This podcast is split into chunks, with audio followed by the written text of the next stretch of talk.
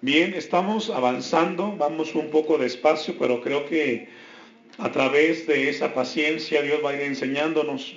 El tema de esta tarde es vosotros sois la sal de la tierra. Eh, son dos metáforas que vamos a ver que Jesucristo toma para enseñarnos cosas muy importantes. En el capítulo 5, en las bienaventuranzas, Cristo señala hablando en las bienaventuranzas, nos habla de las características de los discípulos de Jesús. En cada una de las bienaventuranzas encontramos eh, cómo Jesucristo nos habla de las características que debe de reunir cada uno de los que siguen a Jesucristo. Ya aprendimos que cada una de las bienaventuranzas será imposible poderlo hacer si lo hacemos fuera de Dios. Y en el, en el versículo 13 encontramos que Jesucristo, después de haber enseñado las características del carácter del cristiano, él logra ver que sus seguidores logran identificar los principios ya enseñados.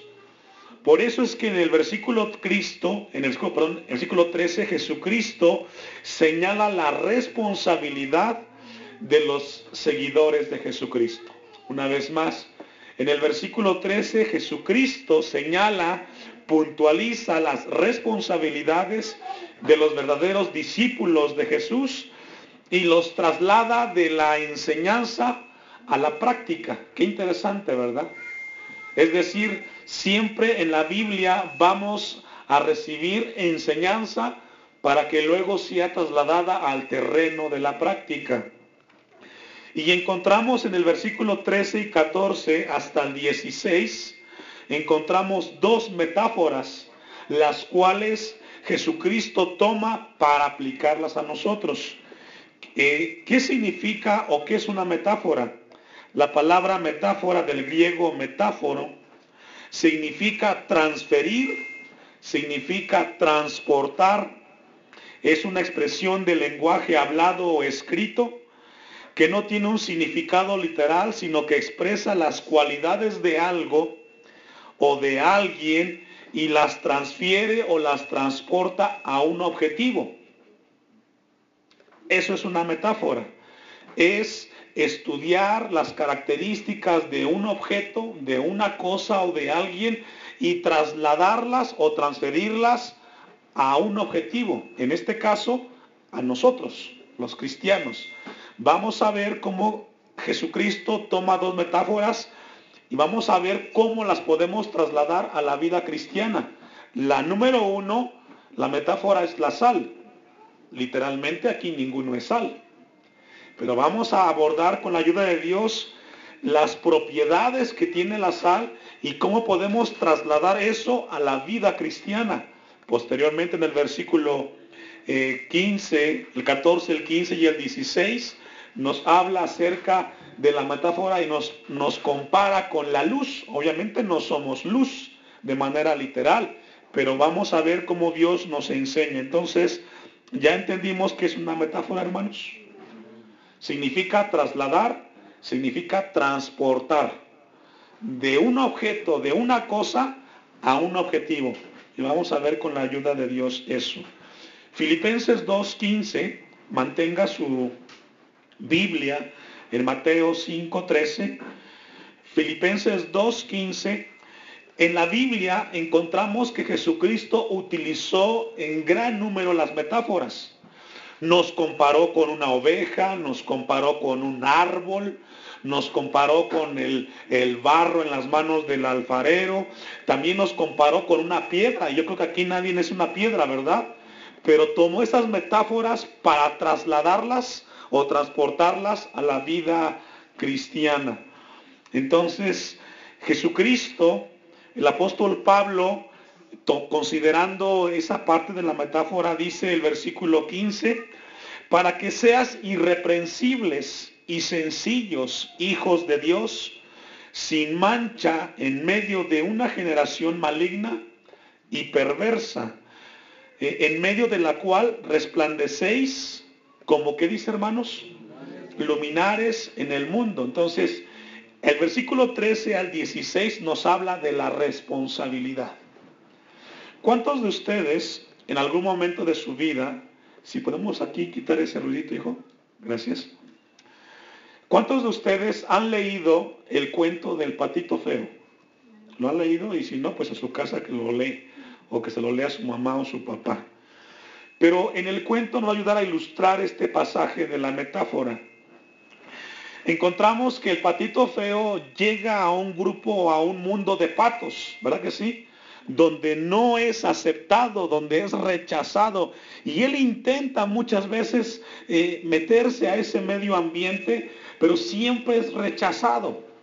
Lucha por mucho tiempo y se da cuenta que no es parte de ese mundo. Y regularmente la paradoja o la enseñanza que uno encuentra en ese, en ese cuento es de que no hay que juzgar a las personas por lo que aparentan, sino lo que son por dentro. Regularmente hacia allá va el cuento, el poder tomar esa o extraer esa enseñanza, el no juzgar a los demás por lo que aparentan porque obviamente el patito no era aceptado no porque no era pato, sino porque era un cisne, ¿cierto? Entonces no era aceptado. Pero leyendo eso y estudiándolo, yo encontré otra lectura. Y es la siguiente, y espero que la tenga presente o la, o la, note. No podremos vivir si no sabemos de nuestras responsabilidades. Una vez más, si no sabemos quién somos, no sabremos cómo vivir. Qué interesante, ¿verdad? Si el patito feo no sabía quién era, no podría comportarse como quien era. ¿Y cómo lo, cómo lo traducimos eso a nuestra vida? Si tú cristiano no sabes quién eres en las manos de Dios, no sabes cómo comportarte como un cristiano. Si tú sabes quién eres y Dios te habla de tus responsabilidades, tú sabes cómo comportarte. Por lo regular, hoy los cristianos no saben quién son. Por lo tanto, no saben cómo comportarse. Qué interesante, ¿verdad? Al saber quién somos, sabremos cómo comportarnos o cómo conducirnos. Entonces Filipenses, fíjese, hace, y tomando eso, fíjese, tomando esa ilustración del patito feo, vamos a leerlo, para que seáis irreprensibles y sencillos. Si tú sabes que eres cristiano, tienes que ser alguien irreprensible. Es decir, que no encuentren en ti tacha alguna. Que nadie diga, el hermanito que va a la iglesia Hashem tiene, como dicen por allá afuera, la que le pise. Si yo le sacara los trapos al sol a la hermanita de ahí, usted viera. A eso se refiere. Que no tenga nadie de allá afuera que hablar en contra tuya. Van a hablar, pero de que hablen a que sea cierto, hay un bastante estrecho, hermanos. Entonces dice el versículo 15, sencillos hijos de Dios. Si tú eres cristiano, tienes que ser qué? Sencillo, esa es tu responsabilidad. Hijos de Dios, ¿sin qué? ¿Me ayuda?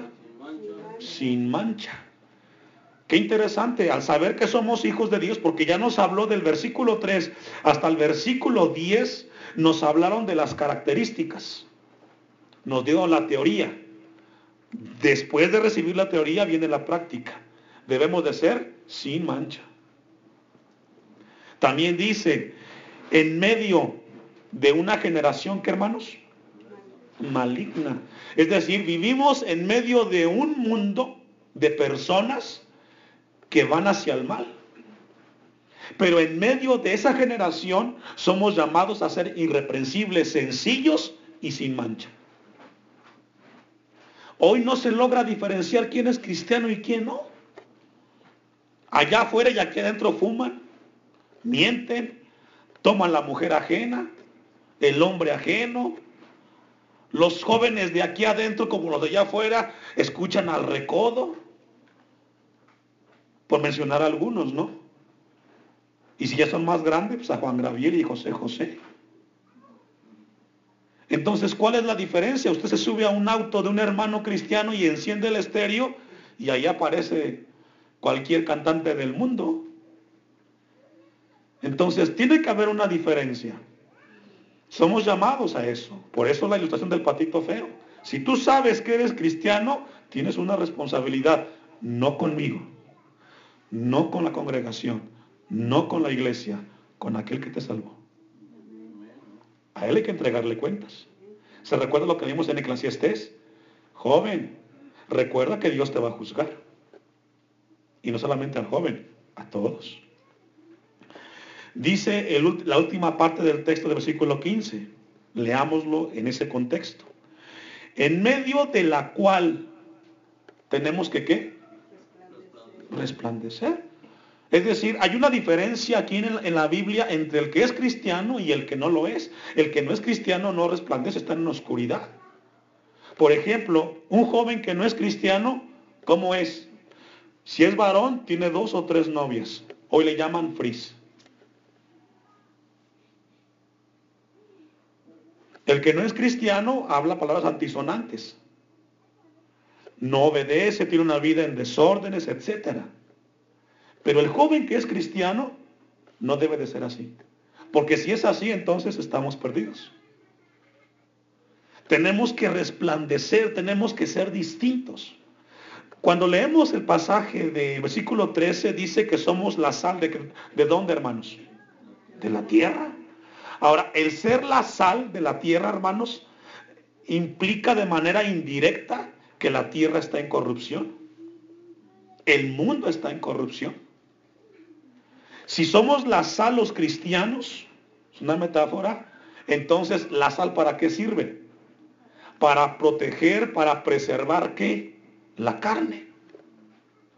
Entonces los cristianos somos individuos que preservamos las verdades de Dios. Por ejemplo, el cristiano tiene una mujer cuando se casa y hasta el final de sus vidas. Allá afuera andan tres, cuatro, cinco divorcios. Pero el cristiano mantiene el orden en la familia, preserva la verdad de la familia en Cristo Jesús. Porque somos llamados a resplandecer. Ahora fíjese cómo resplandecemos. Como luminares, ¿en dónde? Y ahí el mundo habla mundo de personas. Es decir, la sal no es un todo, no es una bolsa la que habla aquí la Biblia, sino habla de pequeños granitos. Cada granito en su trabajo, en su escuela, es llamado a resplandecer con una vida de integridad en obediencia a Dios. Tú en tu trabajo, la hermana en su otro trabajo, tu hijo en la escuela, el otro en la universidad, en preescolar, en primaria. Cada uno de los cristianos somos llamados a ser distintos. En medio del mundo de personas somos llamados a ser diferentes. Vamos a una cita más. Primera de Pedro 2.12. Qué interesante, hermanos, que yo esperaba ver a más hermanos aquí en esta reunión porque es muy importante. Mencionaba la hermana eh, el caso de los jóvenes, ¿no? Pero como pastor para mí es muy importante porque después de esta enseñanza, predicación, al saber tus responsabilidades, ya no es conmigo el compromiso. ¿Con quién cree que es? ¿Sabe cuál es el temor más grande que tiene alguien que está allá afuera y no es cristiano? Y cuando usted lo invita al templo y le dice, voy a ir, y cuando llega el domingo dice, no, ¿sabes qué? No puedo, el próximo domingo. ¿Sabe por qué esa persona te declina constantemente la invitación? ¿Sabe por qué? Porque le tiene miedo a la responsabilidad de saber lo que tiene que hacer y no hacerlo. En el momento que alguien entra a este lugar y Dios le habla, no tiene excusa. Cuando usted escucha que Dios le habla, ¿qué tenemos que hacer? Si no obedeces, es desobediencia y es pecado. Por eso el mundo no quiere entrar a la iglesia donde se predica la sana doctrina. Porque una vez tú tengas en tu mente el conocimiento de las verdades de Dios, no hay excusa. Qué interesante, ¿verdad? Vean lo que dice primero de Pedro 2.12. Y aquí le está hablando a la sal de la tierra. ¿Cuántos somos sal de la tierra? no todos, pero yo sé que están atentos. manteniendo buena vuestra manera de vivir en medio de qué manos o entre qué dice ahí. Fíjese. ¿Cuántos saben que la sal no se puede hacer un beneficio a sí misma? Usted pone sal sobre sal y ¿qué pasa? Nada. ¿Dónde causa el efecto de la sal? En el ingrediente donde tú la pones, ¿verdad? Ahí le da sabor, ahí la preserva, ahí muchas cosas. Es en el lugar, en el ingrediente o al material que tú se lo pones, donde hace el efecto. ¿En dónde cree que va a hacer efecto usted o su vida cristiana? Piense. Allá afuera, con los que convive. Allá afuera, allá afuera es la carne. Si usted vive una vida agradable y santa a Dios, allá usted va a darle sabor a la vida. Allá afuera con los que interactuamos, con los que convivimos. Ahí es donde vamos a demostrar que somos cristianos.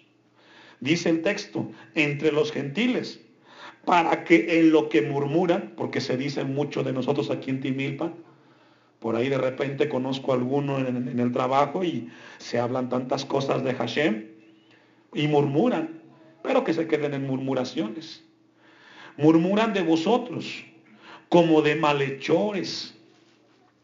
Dice, glorifiquen a Dios en el día de la visitación. Es decir, manteniendo una buena manera de vivir, hermanos, entre los que no son cristianos, en lo que murmuren, digan, pues fíjese que ese que llegó al templo era un canijo, pero se convirtió y anda bien derechito hasta le es fiel a la esposa. Ya no le pega a los hijos. Y llega puntual a su casa, come con la familia. Qué hermoso es eso, ¿verdad, hermanos? Pues eso es lo que Dios pide que hagamos nosotros. Que la gente de allá afuera, cuando vea nuestra manera de vivir y cuando Dios les hable a ellos, porque ahí la palabra visitación es cuando Dios les hable, ellos digan, pues voy a ese lugar. Porque ahí sí veo que la gente que va a ese lugar, Dios la está cambiando. Concluye el texto. Al considerar, ¿me ayuda? ¿Qué debe de considerar el mundo de la sal de la tierra? No que cantes, no que grites, no que saltes, sino que ven una vida de obediencia. Yo mencionaba el domingo el, punto hacia el, aplauso, hacia el aplauso, hermano. Y algunos me vieron así como con cara de, ¿en serio? No se requiere mucha inteligencia y lógica para deducir que en un evento donde se mencionan cristianos y piden aplausos para Dios, no son para Dios. ¿O usted cree que sí? Eso está visto que es para el hombre. Es el hombre que quiere un poco de la gloria que Dios tiene. Pero ahí se cumple que tanto peca el que mata la vaca como el que la agarra la pata. O sea, el que los pide y el que los da. Entonces ubiquémonos. Lo que Dios va a pedir siempre del cristiano, ¿sabe qué es? Obediencia a la palabra de Dios. Vamos a una última cita como preámbulo. Efesios 5, 8. Me voy a ir despacio, hermanos, porque no tengo la prisa de terminar este versículo. Es, es muy interesante. Es muy interesante y hay mucha enseñanza. No sé si se quieren ir a las 8 de la noche, traigo 20 hojas, pero yo creo que vamos a dividirlo en partes, ¿verdad que sí? ¿Ya tiene Efesios 5, 8, hermanos? Se lo dije para que después sonríe y no esté tan serio. Porque en otro tiempo erais, ¿qué hermanos? Tinieblas. Mas ahora sois, ¿qué somos? Fíjese, ahora somos luz en el Señor. Es decir, cada vez que tú escuchas un mensaje de Dios, hay más responsabilidad. ¿Sabe que yo siempre le he dicho a Dios cuando oro, Señor, yo he logrado adquirir tanto conocimiento que todo lo que sé de ti no alcanzo a obedecerlo? ¿Le pasa eso? A mí me pasa. Conozco tanto de Dios que de repente cuando fallo digo, pues si ya sé lo que no debo de hacer y lo hago, porque entre más sepamos de Dios, hay más compromiso con el Señor. ¿Verdad que sí? Entonces, la Biblia dice que en otro tiempo, pues no sabíamos de Dios, no sabíamos de la vida cristiana, por decirlo así. Mas ahora sois luz en el Señor y viene un verbo imperativo. ¿Qué dice?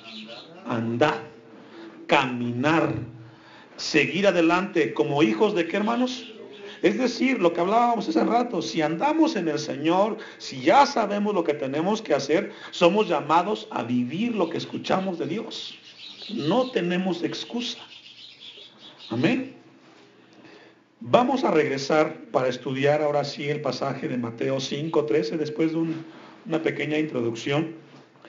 Dice el texto, vosotros, ese pronombre que encontramos ahí, hermanos, vosotros, da la idea en contraste con los demás. Fíjese qué interesante cómo allí Jesucristo nos habla. Es decir, ese vosotros nos habla que somos nosotros y un grupo más. ¿Sí logra verlo?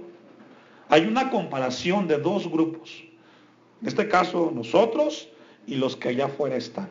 Vosotros, esa palabra da esa idea de un contraste, eh, hace una referencia a un, grupo concreto de oyentes eh, y nos habla de los que son cristianos y los que no son cristianos. Dice la palabra, vosotros sois, ¿qué dice hermanos? ¿Me ayuda?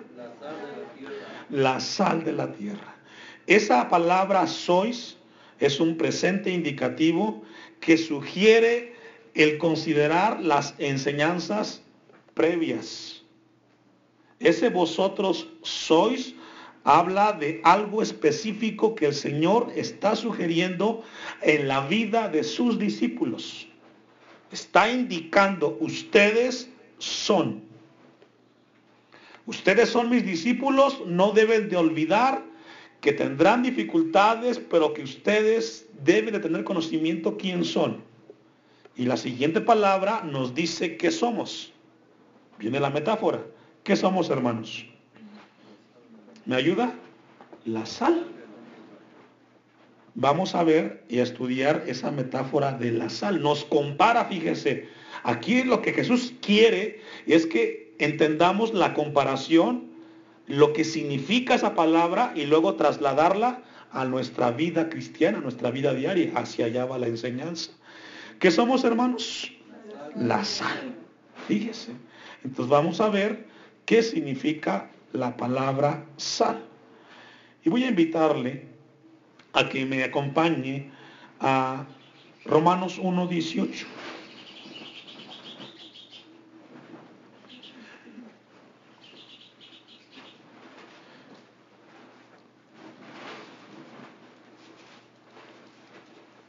Y vamos a ver unos pasajes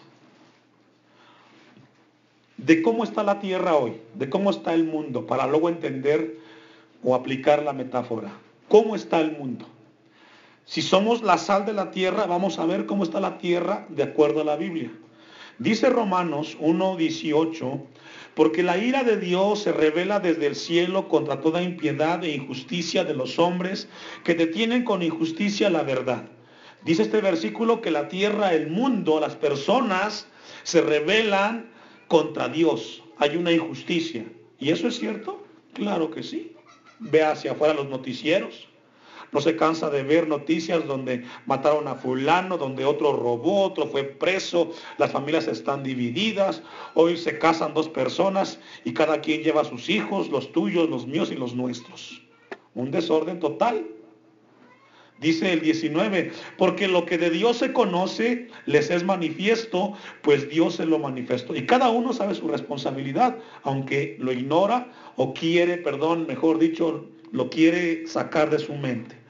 Porque las cosas invisibles, el 20, de Él, porque las cosas invisibles de Él, su eterno poder y su deidad, se hacen claramente visibles desde la creación del mundo es decir, todos los seres humanos sabemos que lo que existe es por obra de un ser supremo. No hay evolución, no hay Big Man. Dice el 20, siendo entendidas por medio de las cosas hechas. Es decir, a Dios hay que entenderlo por su creación. No podemos llevarlo a un eh, laboratorio y estudiar a Dios si existe o no. No, hay que verlo por lo que Él ha creado. De modo que no tienen que, hermanos, excusa. El ser humano puede rechazar las verdades de Dios, pero tarde que temprano Él va a partir de esta tierra y va a enfrentar a un creador. Eso todos lo vamos a enfrentar. 21. Pues habiendo conocido a Dios, ¿qué hicieron? No le glorificaron a Dios, no le glorificaron como a Dios. Fíjese, hoy le dan gracias a la madre naturaleza, le dan gracias a la lluvia, otros a Tlaloc, otros le dan gracias a la tierra, a las semillas y a Dios. Ni se acuerdan de él. El ser humano le agradece y dicen, le damos gracias a la vida, por ejemplo. A todos le agradecen, pero al dador de la vida no hay quien diga, gracias, Señor. Ese es el común que denomina allá afuera en el mundo. Ni le dieron, ¿qué dice hermanos? Gracias, sino que se envanecieron en sus razonamientos. Y ellos dicen, no, no, no, eso de Dios es pura mentira, no caigamos en la religión, ya fuimos liberados de ahí, vamos entonces a darle gracias a los árboles, gracias a las aves, a los animales. Y vemos cómo el, hombre en su razonamiento le quiere dar gracias a tantas cosas que uno dice, oiga, pero pues por Dios, y tan sencillo es darle a Dios gracias. Y dice el texto, y su necio corazón, ¿qué dice? Fue entenebrecido. La Biblia describe a esta tierra en esas condiciones. Gálatas 5, 19, hermanos. Anótelo y ayúdenme a buscarlo. Estos textos tenemos que anotarlos. Y tenemos que entenderlos a la luz de la verdad de Dios. ¿Por qué? ¿Sabe que Dios quiere que usted sea salvo? Los que no son salvos y los que no están caminando en el Señor arreglen su vida. Porque lo que vamos a leer es muy importante. Quizás lo has leído, pero no lo has discernido o entendido. Y manifiestas son las obras, ¿me ayuda? De la carne. Y comienza a dar una lista que tenemos que irla viendo. Dice adulterio, fornicación, inmundicia, laxivia, idolatría, hechicerías, enemistades, pleitos, celos, iras, contiendas, disensiones, herejías, envidias, homicidios, borracheras, orgías y cosas semejantes. A estas, acerca de las cuales os amonesto, como, como ya os, os lo he dicho antes. Y esta es la parte importante de la lista, hermanos. Subráyelo. Que los que practican tales cosas, ¿qué dice hermano? ¿Sabe que esto es aterrador? ¿Por qué? Porque las personas que practican estas cosas no van a heredar, ¿qué dice hermanos? Y hay mucha gente. ¿Sabe que hace un tiempo en el trabajo fuimos a un evento de convivencia en el trabajo secular?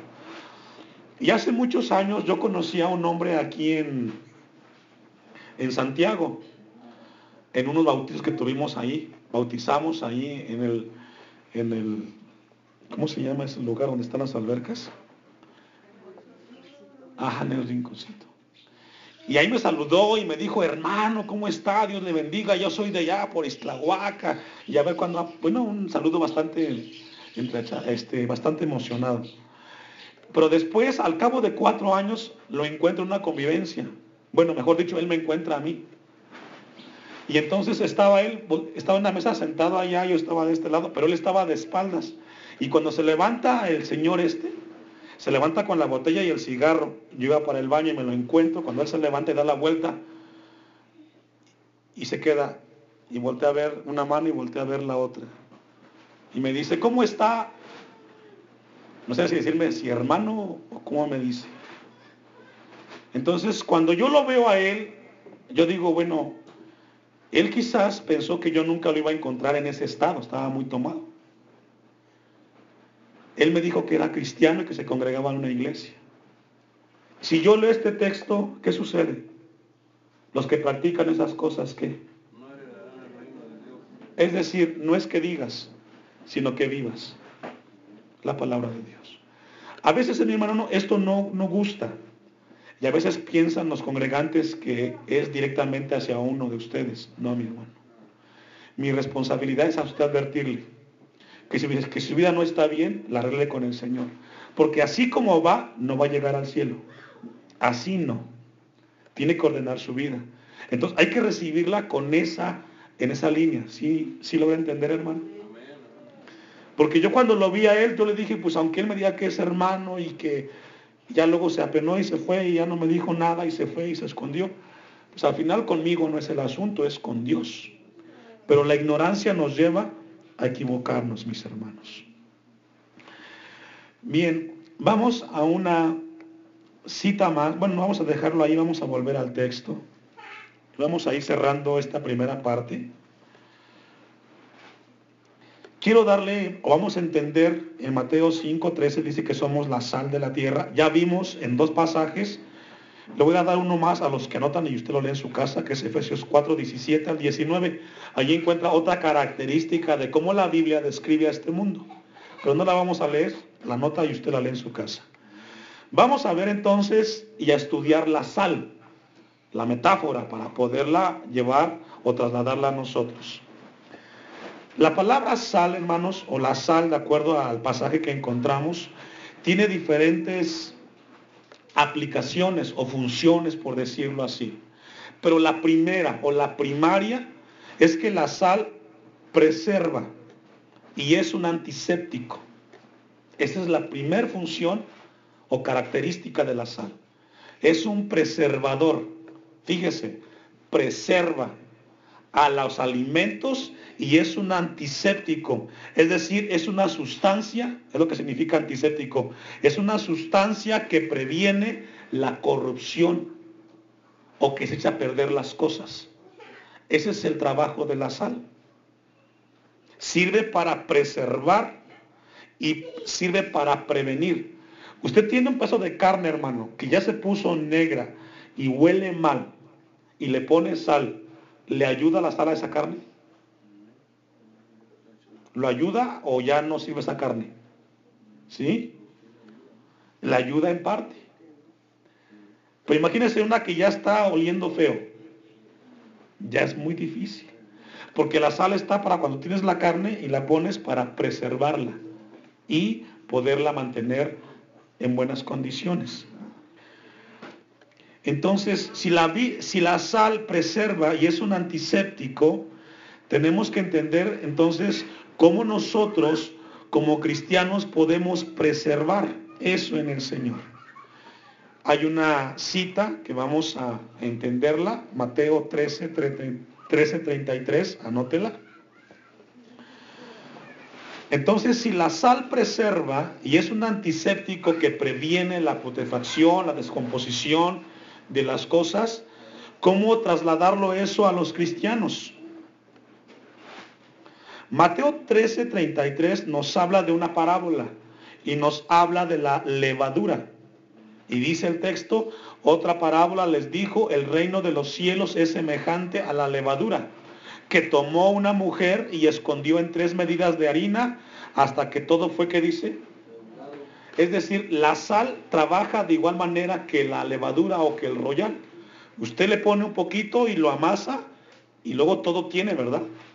Usted le pone un poquito de sal a la carne o a la comida y todo queda así. Se apropia, ¿verdad? Lo absorba, lo absorbe, perdón, y todo tiene la sal. Entonces, un poquito de sal, es decir, con un cristiano que esté en una familia que no es cristiana, si ese cristiano vive como cristiano, puede alcanzar Dios a esa familia. Siempre y cuando viva como cristiano. Es decir, a veces decimos campañas, eventos grandes, pero con los poquitos que somos, vivamos como cristianos, podemos alcanzar a toda la familia, hermanos. ¿Se ha preguntado por qué la familia no quiere ser o, no quiere venir al templo? Porque no, logramos dar sabor ni poder preservar a todo donde estamos. Hay una vida que no está ahí clara. Vamos a concluir, vamos a dejarlo ahí. Primera de Timoteo 4:12. Y con eso vamos a dejarlo. Cerramos esta primera parte de muchas. Entonces, vamos a ver en este último versículo uno de los requisitos, ya trasladar ese ejemplo de preservación de la sal a la vida cristiana, vamos a ver un ejemplo de cómo somos los cristianos. ¿Ya tiene 1 Timoteo 4:12? Usted me alcanza cuando lo encuentre. Ninguno tenga en poco tu juventud, sino sé que dice ejemplo. Esta palabra ejemplo, tupos, significa o da la forma, hermanos, la palabra ejemplo de cicatriz, de sello. ¿Usted le pone el sello a una hoja y se le quita el sello, hermanos? Yo no. Somos llamados a dejar huella y sello todos los cristianos. Ninguno tenga en poco tu juventud, le dice Pablo a Timoteo, sino sé ejemplo de los creyentes. ¿En qué? En palabra, conducta, amor, espíritu, fe y pureza. Si somos la sal de la tierra, somos llamados a dar ejemplo. Ejemplo en cómo hablamos, en cómo nos conducimos, en cómo interactuar, porque ahí la palabra amor es interactuar con los demás. Allí el amor no es ágape, sino es filos. En espíritu, fe y pureza. Entonces, fíjese, encontré y le quiero dar la definición en el texto parafraseado. Dice, no te dejes, no dejes que nadie te considere menos por ser joven. Sé ejemplo para los creyentes y los que no lo son en cómo hablas, en cómo te conduces, en cómo interactúas, en cómo confías en Dios y cómo mantienes tu vida santa. Qué interesante. La sal de la tierra somos llamados a dar ejemplos. Con todo esto, hermanos, y trayendo el cuento de Patito Feo, hoy tenemos el conocimiento. Si eres cristiano, tienes la responsabilidad, o tenemos, me incluyo, de ser que, hermanos, ¿me ayuda? la sal, pero somos llamados a ser ejemplos. En tu casa eres llamado a ser ejemplo de tus hijos, de tu esposa. En tu trabajo eres llamado a ser ejemplo como hijo de Dios. En donde quiera que estemos somos llamados a ser ejemplos.